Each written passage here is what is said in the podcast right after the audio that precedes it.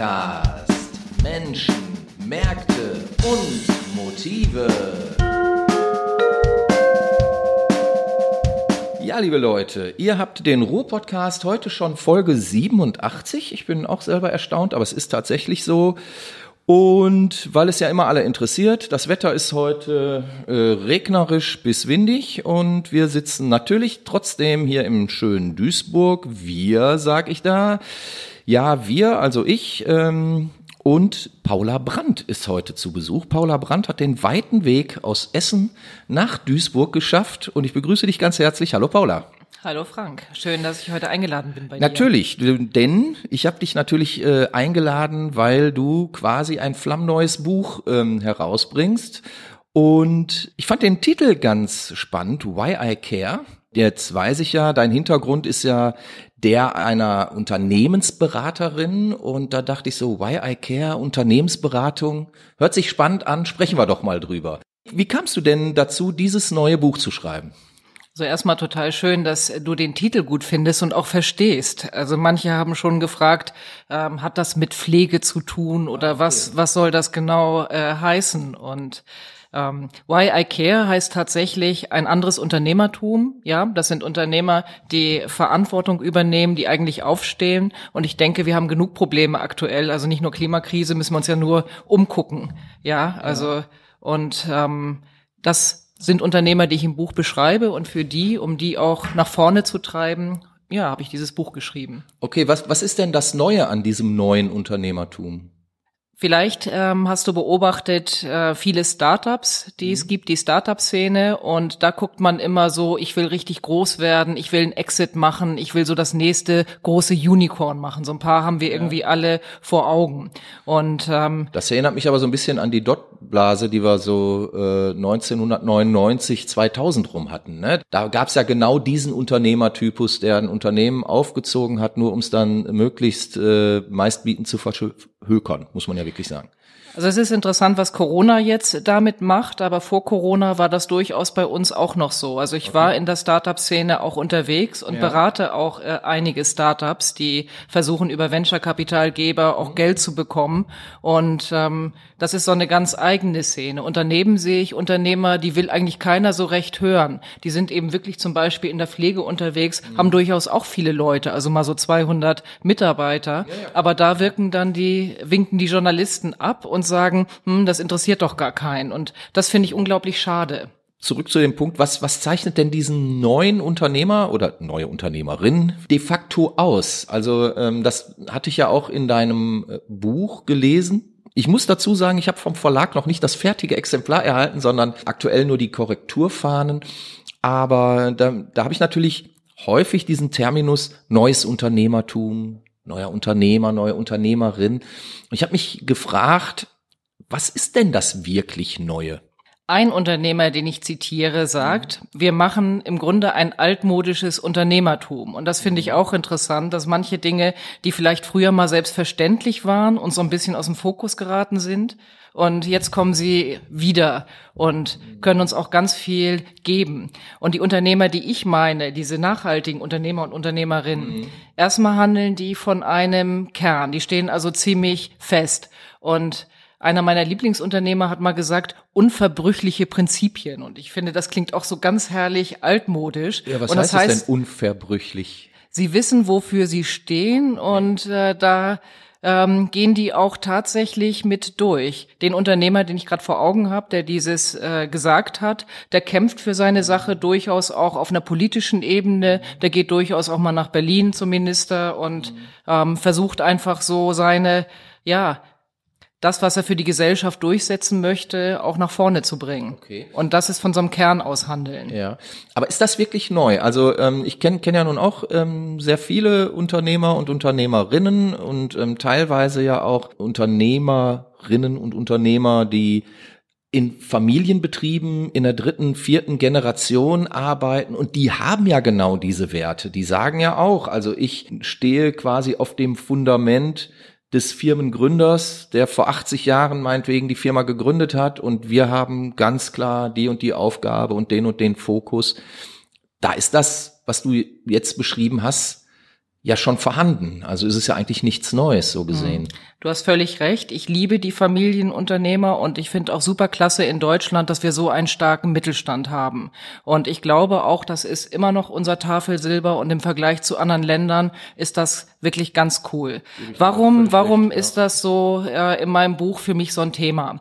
Das erklärt sich aus meiner Vergangenheit, weil mhm. ich ähm, ja fast 20 Jahre die ganz groß, also die Beratung bei den ganz großen Firmen und auch vom oberen Management gemacht habe. Das müsstest du und vielleicht für unsere Hörer mal kurz ja, zusammenfassen. Also ich war selber bei Microsoft und äh, vorher bei Beratungen wie Accenture. Accenture hat zum Beispiel 240.000 Mann und wir hatten sehr große Projekte, auch mal so ein 1000-Mann-Projekt und wir mhm. waren immer so ganz oben am Vorstand von großen Kundenfirmen angesiedelt.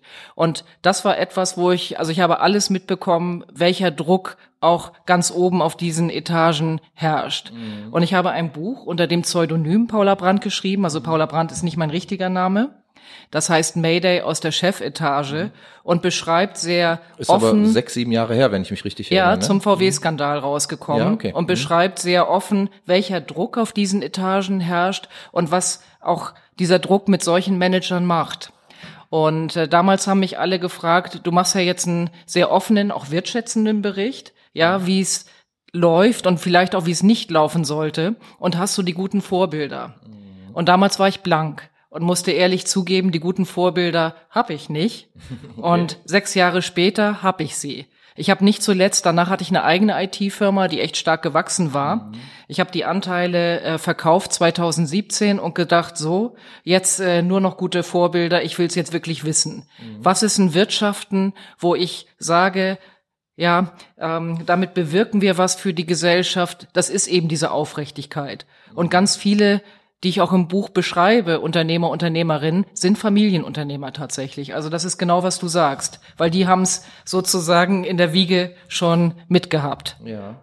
Nachhaltigkeit, Werthaltigkeit sind ja so ja, ich sag mal so Buzzwords, die so rumfliegen im Consultant- und Beraterköfferchen gerade. Kannst du von den Werten denn noch einige aufzählen, die für dich jetzt, auch wenn sie vielleicht eine gewisse Tradition haben, aber zum, zum neuen Handwerkszeug gehören?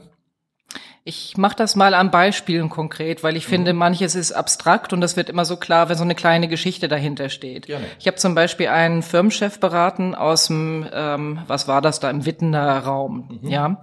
Und ähm, ich habe ihm abgeraten und er hat es trotzdem gemacht. Er hat nämlich einen Mitarbeiter eingestellt, der im offenen äh, Justizstrafvollzug äh, war. Okay. Ja, und äh, also der hat tagsüber gearbeitet und abends musste er im Gefängnis schlafen. Mhm. Und äh, er hat gesagt, war aber nicht Uli Hoeneß.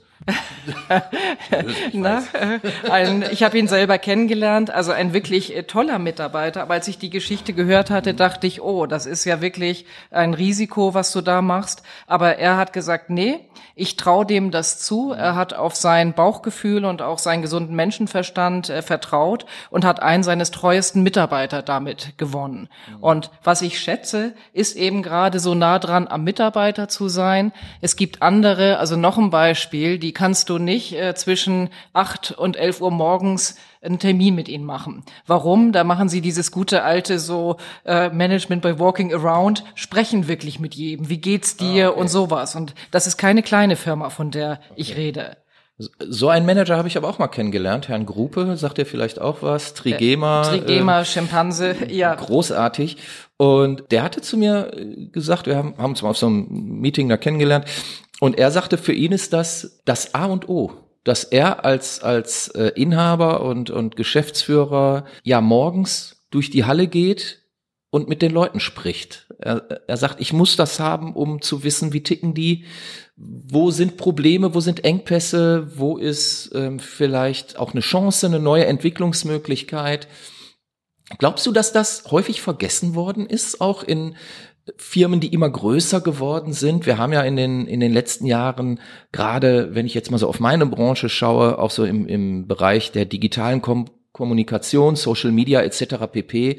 sind ja Firmen quasi aus dem Nichts entstanden, für den Beobachter zumindest aus dem Nichts, und sind plötzlich riesengroß geworden. Ähm, hast du da auch Erfahrungen sammeln können, ähm, zum Beispiel bei deiner Tätigkeit äh, für, für Microsoft? Ist da gegebenenfalls diese Form der Kommunikation unterlassen worden? Ich glaube, je größer eine Firma wird, je schwieriger ist das. Du musst das schon wirklich in deiner DNA verankert haben, wenn es funktionieren soll. Und was ich super spannend finde, ist, dass manche neue Firmen, zum Beispiel war das äh, Aquinet, das war ein, ein moderner zum Beispiel Rechenzentrumsbetreiber aus mhm. Norderstedt, der ist eine Philosophie gefahren, gar nicht mehr groß zu werden, so als Moloch, sondern der ist eigentlich nur in kleinen Waben gewachsen, die alle eigenständig waren. Also das ja. ist was anderes, fast wie eine Schwarmintelligenz in der Firma. Aber und du lässt keine eigen, Entschuldigung, keine ja. quasi Einheit größer als X werden. Ja, aber ist das nicht zum Beispiel ein ein neues Modell. Also das leuchtet mir sofort ein. Man spricht ja auch von Netzwerken heute. Ähm, ich, ich selber kenne das ja aus meiner Branche auch. Die wirklich riesige Agentur mit 400 Leuten oder so hat ja irgendwie auch ausgedient. Man ähm, arbeitet mehr mit ähm, Dienstleistern zusammen, mit ja Profis, die möglicherweise auch als als One-Man-Show äh, unterwegs sind, aber trotzdem liefert man hinterher ein, ein komplettes Gesamtergebnis ab. Ist das nicht vielleicht auch ein, ein Trend, den man beobachten kann, der ähm, zunehmend ja Raum greift?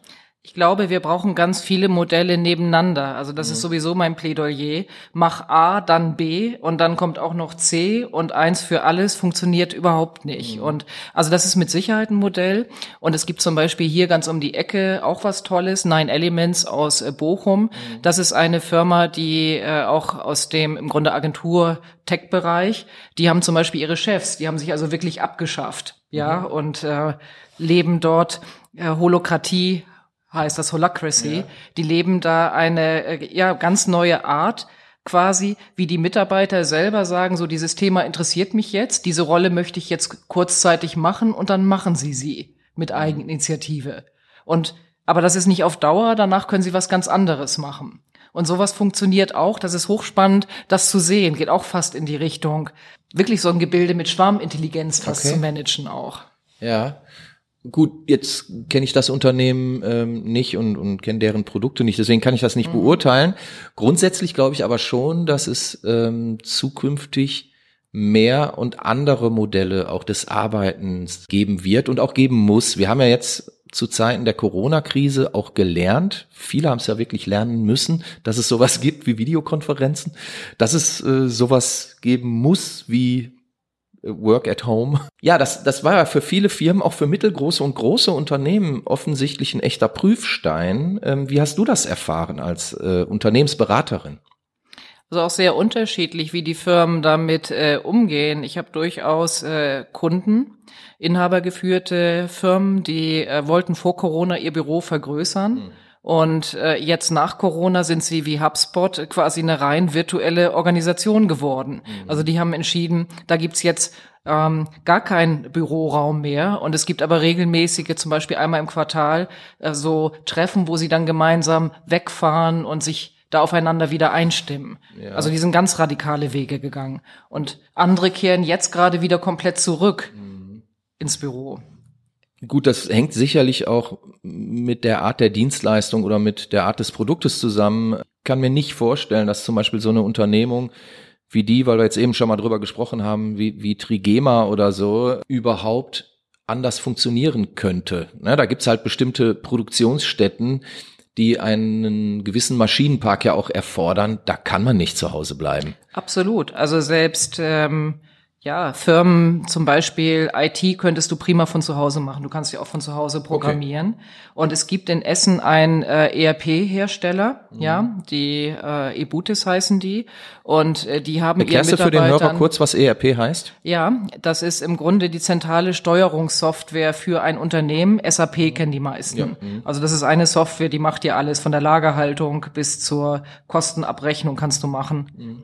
Und bei diesem kleinen ERP-Hersteller, der ist so um die 120 Mann, ist den Mitarbeitern Homeoffice freigestellt, aber die Parkplätze sind voll. Die wollen ins Büro. Ich kann das und, gut verstehen.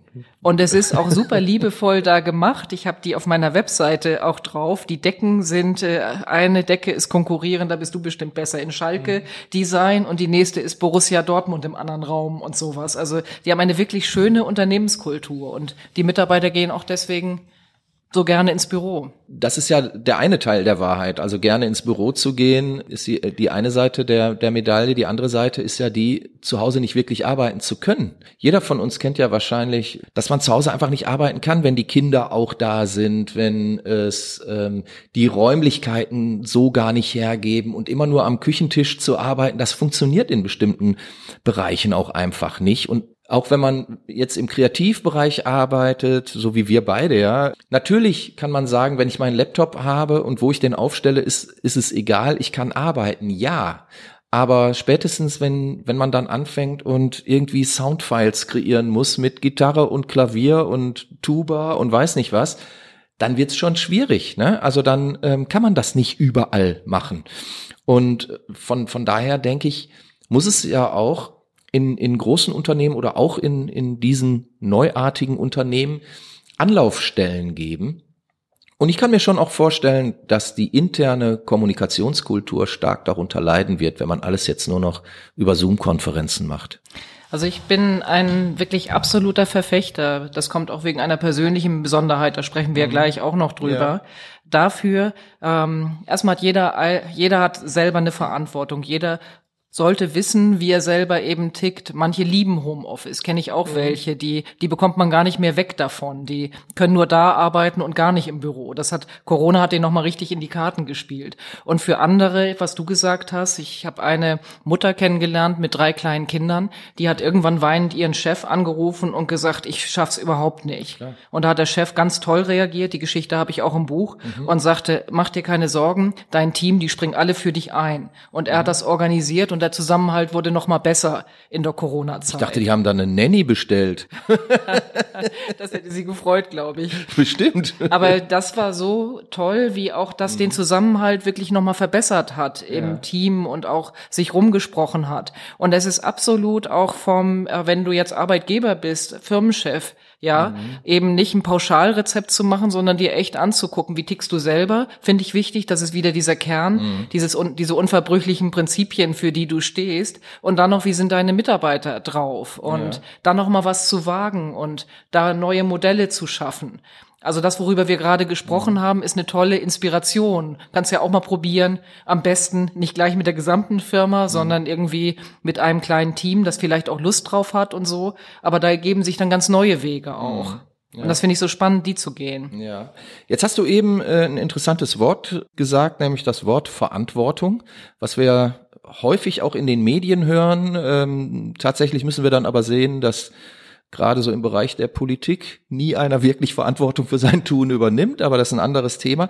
Ich habe in deinem Text einen tollen Satz gelesen, den habe ich mir direkt angestrichen, und zwar, im Leben geht es nicht ums Durchkommen, ohne wirklich aufzufallen, sondern darum, die Welt positiv zu gestalten, Verantwortung zu übernehmen und Spuren zu hinterlassen.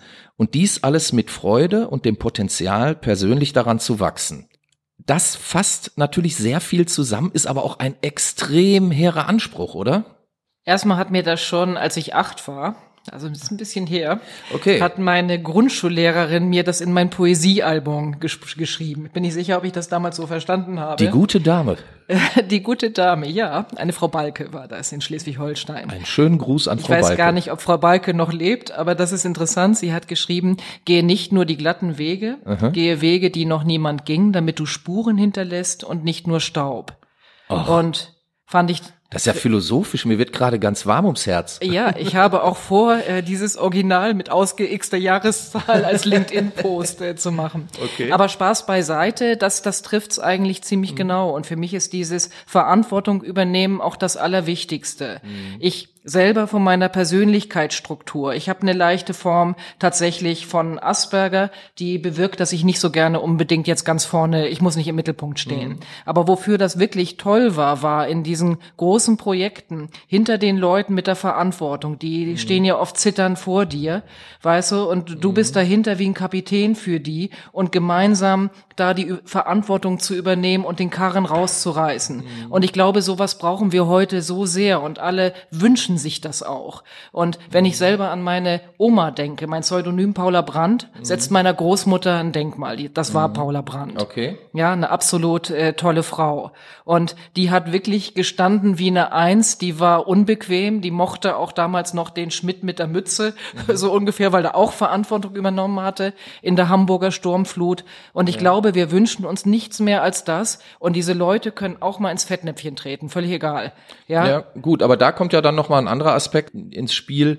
Ich glaube, wir, wir haben hier keine wirkliche Fehlerkultur. Ne, das war ja auch schon in anderen Sendungen mal Thema. Wir haben eher so eine Kultur, wenn einer einen Fehler macht, den direkt am besten zu köpfen und äh, dann darf er nicht mehr aufstehen. Und ich, ich glaube, gerade auch im Unternehmertum, im Unternehmensbereich, muss da was geändert werden. Also natürlich kann man sich nur weiterentwickeln, wenn man auch mal Fehler macht und wenn man hier und da aneckt und das ist doch eigentlich förderlich. So sprechen gerne Politiker. Wir wünschen den unbequemen Bürger, wir wünschen den mündigen Bürger, aber das ist ja alles gelogen. Also meine persönliche Erfahrung ist die, sobald man eine eigene Meinung hat oder auch mal ungewohnte Vergleiche zieht, wird man ja gerne aus der Diskussion ausgeschlossen. Wie willst du das denn transportieren ins Unternehmertum? Also erstmal durch meinen Asperger habe ich vielleicht einen großen Vorteil. Mhm. Ich bewerte Leute nicht. Also okay. wie du bist, ist mir eigentlich genauso recht und nicht recht, weil meine Überzeugung ist sowieso, jeder von uns hat einen Hau weg. Mhm. Ja, und jeder von uns ist auch total toll. Wahrscheinlich würde ich das auch noch über Hannibal Lecter gesagt haben von Schweigen der Lämmer. Also da ich weiß, ist schwierig, aber weißt du, jeder hat sehr gute Seiten und äh, hat Stärken und auf der anderen Seite vielleicht auch nicht. Und ich glaube, es ist alles eine Frage ähm, der richtigen Umgebung, wo du Menschen einsetzt, hinpackst oder auch ähm, sie fördern kannst und da auch genau hinzuschauen. Und das ist auch mein absoluter Wahlspruch aus eigener, aus meinem eigenen Leben heraus und der Erfahrung. Jeder von uns ist ein Kreis und die große Gefahr, die ich sehe, ist, dass wir ganz oft in Quadrate gepresst werden. Ja. Und ich stelle mir dann immer so einen Gummiball vor, den äh, squeezed du so zusammen und an den Enden macht es halt au. Mhm. Ja. Und das finde ich so wichtig, auch bei Unternehmern, die ganz toll Verantwortung übernehmen, vorne stehen, die, die schultern ja auch richtig was. Mhm. Und jeder denkt, Mensch, das sieht ja so toll aus und so, aber das sind echte Menschen dahinter, die auch unter viel Stress stehen, viel Druck haben, eben wirklich auch viel, ja, die müssen die Gehälter letztlich auch zahlen und für einen guten Kurs sorgen. Und das ist meins, das ist wieder das, ich muss da nicht vorne stehen, habe ich gehabt. Drei Jahre hatte ich ja meine eigene Firma, habe ich auch noch mal gesehen, was das alles heißt. Aber ich mag einfach dafür sorgen, dass die, die ich wirklich auch bewundere, dass die so stark wie es irgend geht werden. Das, das reizt mich persönlich. Okay, jetzt hattest du das schon zweimal selber angesprochen, ähm, das Thema Asperger. Du äh, hast eine, ähm, wie du sagst, nicht starke äh, Asperger-Erkrankung. Kannst du äh, unseren Zuhörern vielleicht A kurz erklären, was, was Asperger ist, macht, tut und ähm, wie du damit umgehst? Weil du, du sprichst ja sehr offen drüber, auch in deinem Buch steht's ja und von daher denke ich, können wir das auch hier machen. Asperger ist eine leichte Form von Autismus mhm. und es erklärt sich daraus, dass ich mit einer autistischen Mutter aufgewachsen okay. bin.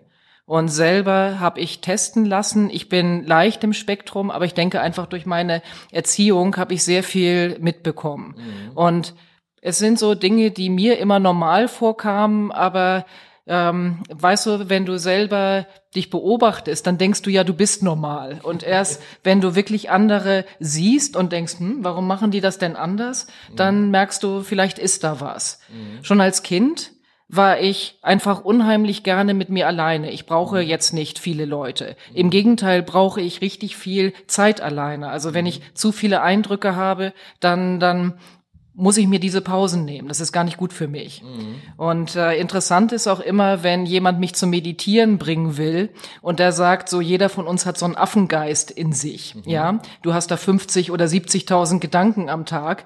Dann ne, denke ich immer, hm, wieso?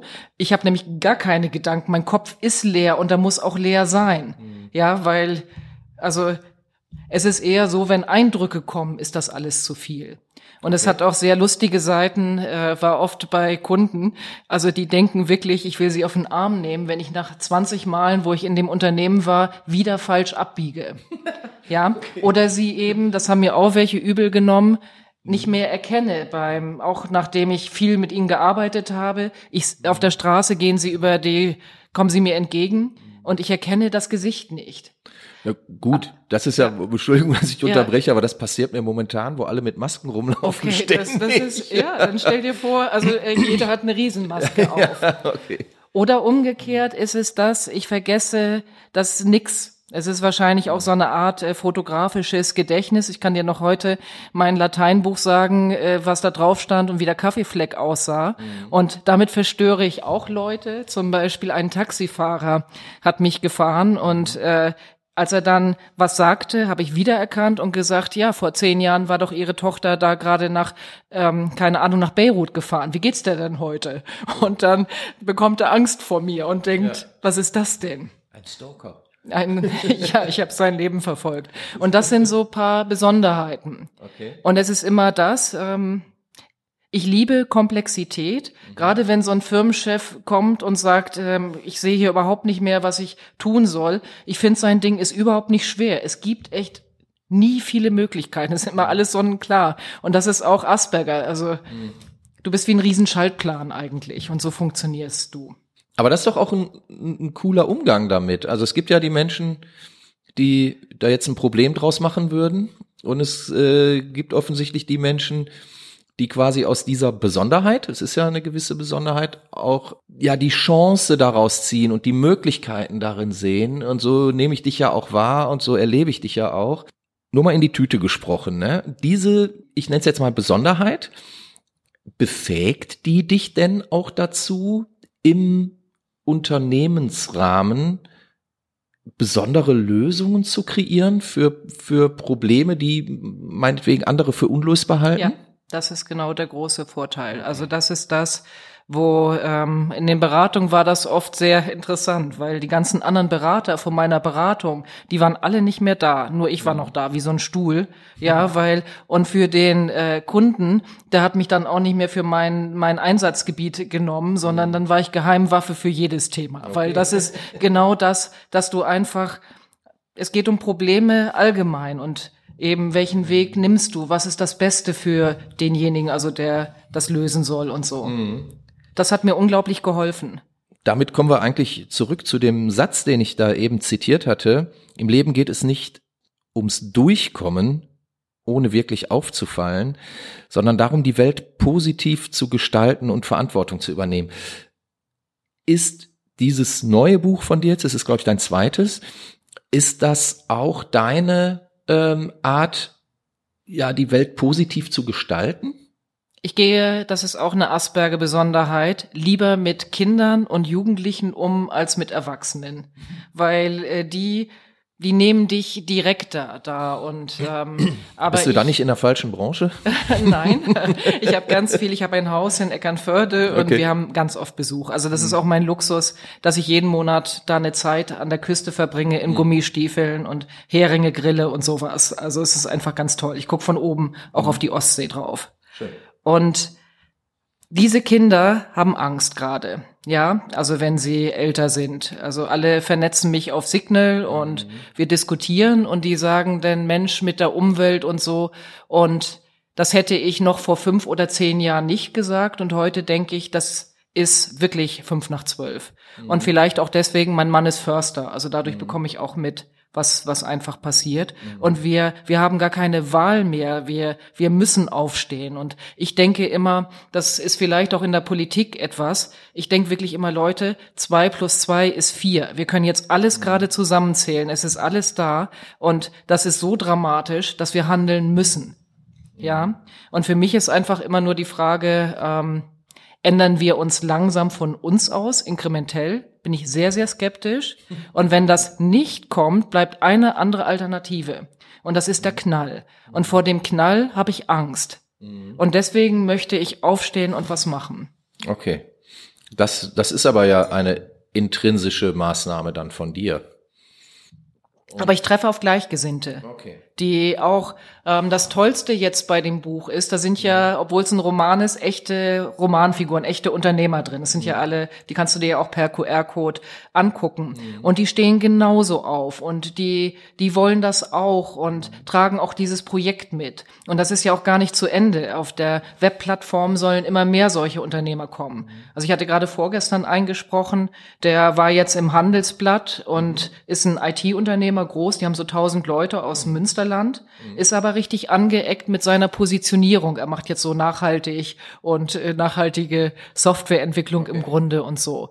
Da sind viele, die jetzt wirklich auch die Initiative ergreifen und das finde ich ganz, ganz toll. Absolut. Also da gibt's ja auch äh, gar nichts gegen zu sagen, wobei ich manchmal wenn ich bestimmte Leute von Nachhaltigkeit reden höre, auch so denke, oh, das Wort Nachhaltigkeit hat dir aber jetzt ein PRler diktiert und da steckt nichts hinter.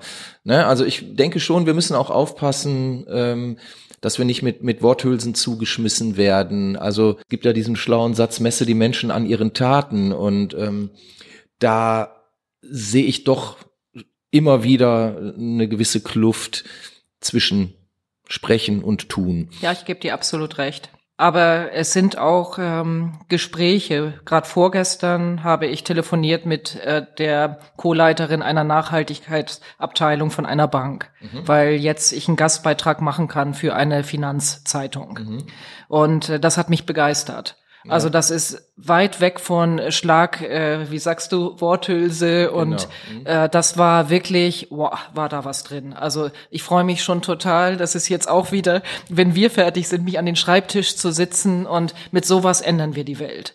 Und ja. das, das ist schon echt cool. Absolut. Also ich bin ja auch großer Freund davon, alle möglichen Wege die zu einer positiven Veränderung führen, zu gehen und auszuprobieren und kein Experiment ist zu klein und keine, keine Maßnahme zu nichtig. Wenn wir das jetzt aber mal in einen weltweiten Zusammenhang stellen, dann müssen wir ja auch hier in Deutschland, äh, auch wenn wir das und das und jenes abgeschaltet haben, akzeptieren, dass wir ja hier nur ein ganz kleiner Teil der weltweiten Emissionen überhaupt selber erzeugen und die wirklich großen Player auch im, im Verschmutzungssegment, die sitzen ja nun mal woanders auf der Welt. Damit will ich keine Schuldzuweisung äh, äh, treffen und will auch gar nichts von unserer Verantwortung ablegen. Ich will nur sagen, letztlich wird das Spiel ja woanders entschieden. Und ähm, es nimmt sich ja geradezu ja nett aus, wenn wir hier irgendwie ein Atomkraftwerk abschalten, wobei die Diskussion, ich stelle es mal so in den Raum, wird noch mal ganz neu geführt werden in den nächsten Jahren. Aber sagen wir mal, wenn wir ein altes Kohlekraftwerk abschalten oder so, aber in China werden in der gleichen Zeit 33 neu gebaut, dann ist das ganz ehrlich ja, ja gut gemeint, aber sechs hätte meine Oma jetzt gesagt, ne?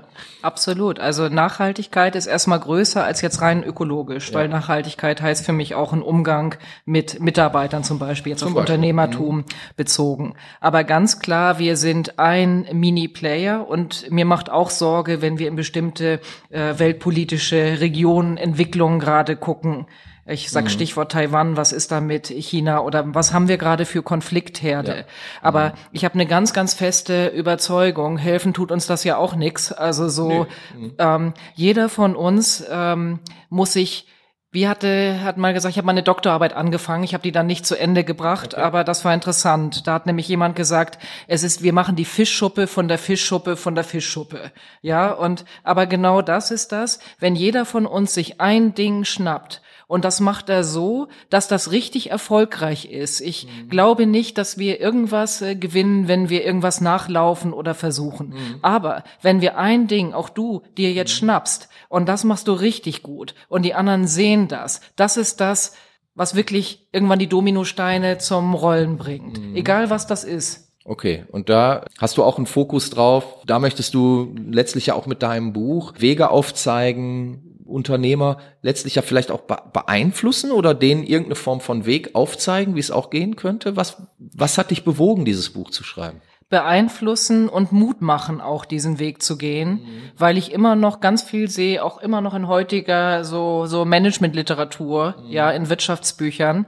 Ähm, du musst das und das machen. Da sage ich absolut vehement, nee, ja, du musst jetzt wirklich überhaupt nichts machen. Mhm. Es ist ein eigener Weg und du musst weder wachsen, für manche ist total gut, wenn sie ganz klein bleiben, weil mhm. die sind nämlich total gerne, da coden die noch selber oder mhm. Äh, bedienen Kunden oder sowas, das ist super alles. Ja, und das ist für mich auch so eine Nachhaltigkeit. Es ist immer was, was zu dir halt passen muss. Und da macht mein Buch Mut auch. Ist dieses Buch auch Grundlage für die ähm, Untersuchungen, die du sonst machst? Oder wenn, wenn dich jetzt ein, ein Unternehmen engagiert, zum Beispiel in deinem Buch gesehen, du, du hast ja da eine Methode aufgezeigt, die du RAD nennst, also RAD, wie das Fahrrad. Mit Narbe drin. Ähm, genau, ja. ja, eben hattest du ja. ja auch schon dieses, dieses äh, Bild des Runden äh, angesprochen und wir werden häufig in Quadrate gesteckt. Diese, diese Radmethode oder auch äh, äh, dieses, dieses Buch, ist dir das selber dann letztlich auch ein, ein Hilfsmittel? Ist das der Weg, den du, den du auch gehst im, im täglichen Doing im Unternehmen? Ich würde das Buch mal bezeichnen, es ist eine Übersetzungshilfe, dass wir beide reden können. Wir ja. kommen ja beide jetzt auch ganz aus ganz unterschiedlichen Welten. Was mein Asperger auch macht mit so einem Firmenchef, ich treffe ihn das erste Mal und das ist auch was, bewerten tue ich gar nichts, aber mhm. nebenher läuft, wenn ich dich sehe und wir sprechen, mhm. läuft noch ein ganzer Riesenfilm ab. Das macht das so anstrengend. Mhm. Eben auch, dass ich hinterher dann erstmal Ruhe brauche, weil ich nehme alles wahr, jedes dringt durch. Mhm. Weißt du, hier hast du das gesagt, aber dein Mundwinkel hat rechts gezuckt dabei. Mhm. Also war wohl nicht so das Ding und sowas. Mhm. Und das ist was, was mir ermöglicht, wir haben ja alle so einen blinden Fleck drauf. Dann kann ich sagen, hey, ich glaub dir das nicht. Mhm. Also hier ist was und dann sagt er manchmal erst nein und nach fünf Minuten sagt er doch, oh, doch, ja, ist so. und damit können wir die Strategie machen. Und ich habe versucht, mit dem Rat, das ich im Buch beschreibe, mhm. das mal so loszulösen, was beinhaltet das in den Dimensionen. Aber wenn ich selber mit ähm, Firmenchef arbeite, ist erstmal ja, diese Intuition mit dabei, dieses mhm. Fühlen, dieser Film, der halt komplett noch mitläuft. Okay, das heißt also, das ist ja für dich sowas wie eine Analysephase erstmal. Die Und, muss auch total. Okay. Und wel welche ähm, Anforderungen haben denn deine Auftraggeber? Welcher Art sind die? Haben die ein Abverkaufsproblem? Haben die ein strukturelles Problem? Haben die ein Kommunikationsproblem? Das ist auch das Faszinierende, weil viele Unternehmer, die zu mir kommen und Unternehmerinnen, mhm. sind schon sehr gut. Also die haben gar kein Abverkaufsproblem. Mhm. Die haben eher noch ein anderes Ziel. Äh, ich habe jetzt so einen Maschinenbauer, ich hatte schon gesagt, so Witten-Wetterraum vor vor Augen.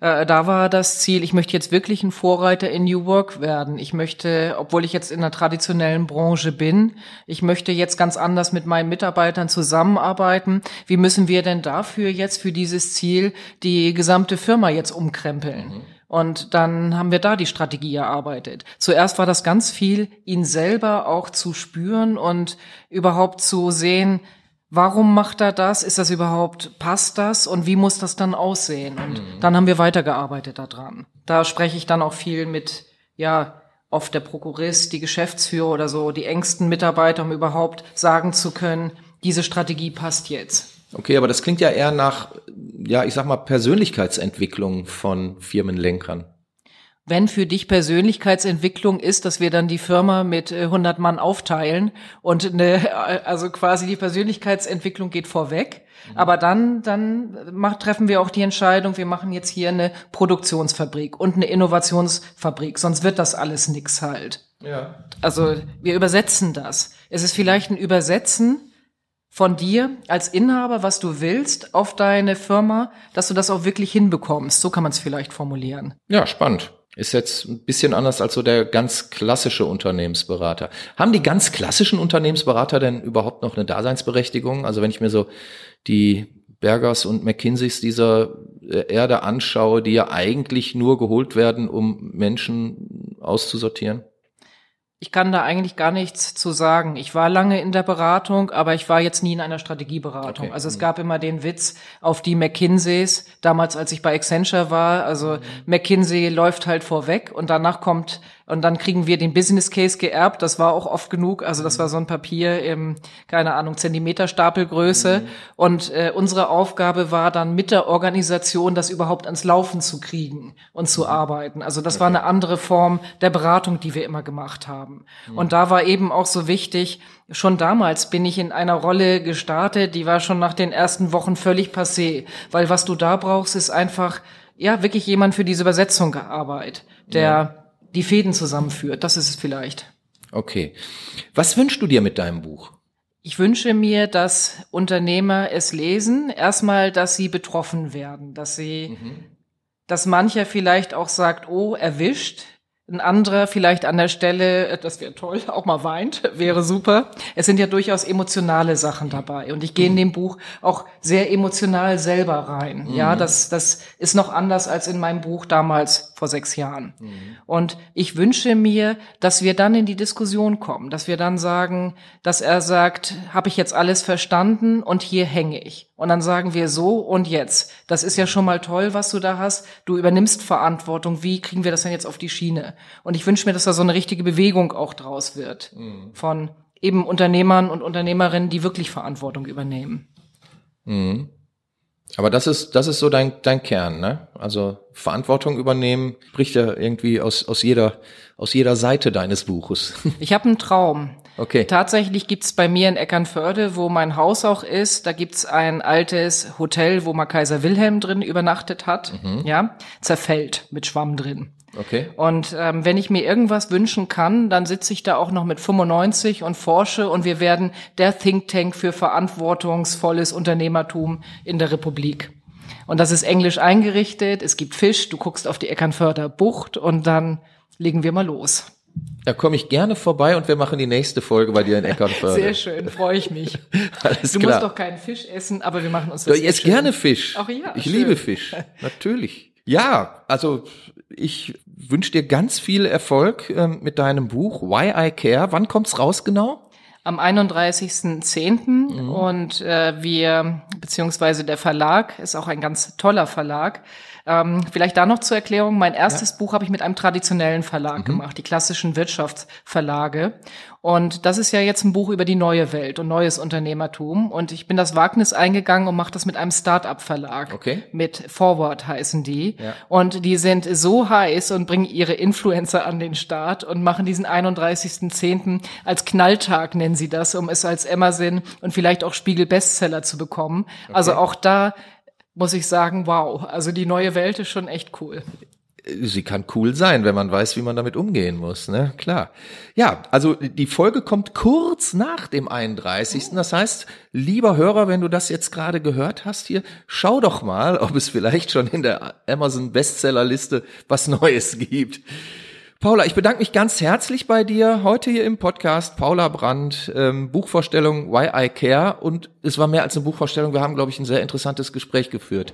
Ich danke dir ganz herzlich, dass du hier warst, Paula. Mein Name ist Frank Sepp Oberpichler. Ihr hattet den Ruhr-Podcast und ich sage Tschüss. Danke dir, Frank. Bis dahin. Ruhr-Podcast.